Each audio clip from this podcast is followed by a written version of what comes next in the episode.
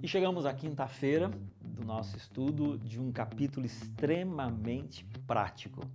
Eu fico assim, abismado, né? Como que Paula, dois mil anos atrás, escreveu o que ele escreveu e a gente continua aplicando. Né? Ele está falando de governo, ele está falando da nossa é, posição como cidadãos no mundo, e na época dele, com certeza era muito mais difícil, eles pagavam muitos impostos, eles estavam ali sendo subjugados por Roma.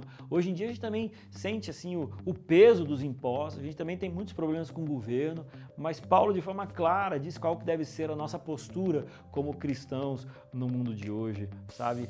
Às vezes a gente vai para a internet e a gente sabe falar muito mal dos nossos governantes. E aí Paulo vem e fala assim, brother, não é por aí. Por acaso, proporcionalmente você ora tanto por eles como você fala mal? Será que não está na hora da gente começar a desintoxicar um pouco as nossas redes sociais? Será que não está na hora da gente parar de falar tanto do reino dessa terra e começar a falar um pouco mais do reino dos céus? Será que não está na hora da gente parar de ficar o tempo inteiro brigando, discutindo, sabe? Tem, mais, tem gente que é cristão, mas defende muito mais a bandeira política do que a bandeira do céu.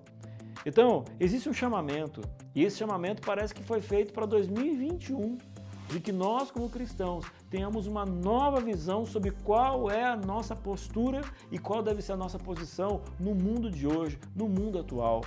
Então, se eu posso ajudar, eu ajudo. Se eu preciso pagar, eu pago. Se eu posso olhar para aquela situação e eu posso olhar para o meu governante e falar: olha, isso aqui está fazendo errado, que eu faça mas que as pessoas possam olhar sempre para nós cristãos como pessoas que têm um bom espírito.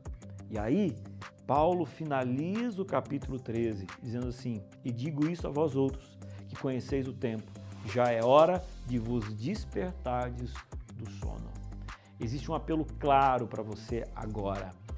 Ele escreveu isso há dois mil anos atrás, porque ele tinha a impressão de que Jesus voltaria nos seus dias. Mas a profecia não se cumpriu e de lá para cá foram dois mil anos. E sabe de uma coisa? Eu não consigo olhar para o que nós estamos vivendo hoje, 2020, 2021, e achar que simplesmente é uma peste, é um vírus. Na minha opinião, é um grande passo na história do cumprimento das profecias do grande conflito. E a gente precisa ter essa visão. Não é simplesmente um vírus que inventaram aqui e agora está todo mundo sofrendo, não. Existem tantas mudanças sociais que, na verdade, é um grande passo. E aí, tem muita gente que está dormindo. Será que é o teu caso? E aí, Paulo agora chega. E eu, como pastor, seu amigo, que estou aqui, olha, todo dia conversando com você, estou dizendo para você: sai da vida de pecado. Aqui está falando de prostituição, aqui está falando de bebedice, Aqui está falando de mudança de vida. Aqui não está falando daquilo que você mostra para as pessoas. Aqui está falando daquilo que você vive no escuro da sua vida, do seu, do seus dia, do seu dia a dia. E ele está falando, desperta do sono.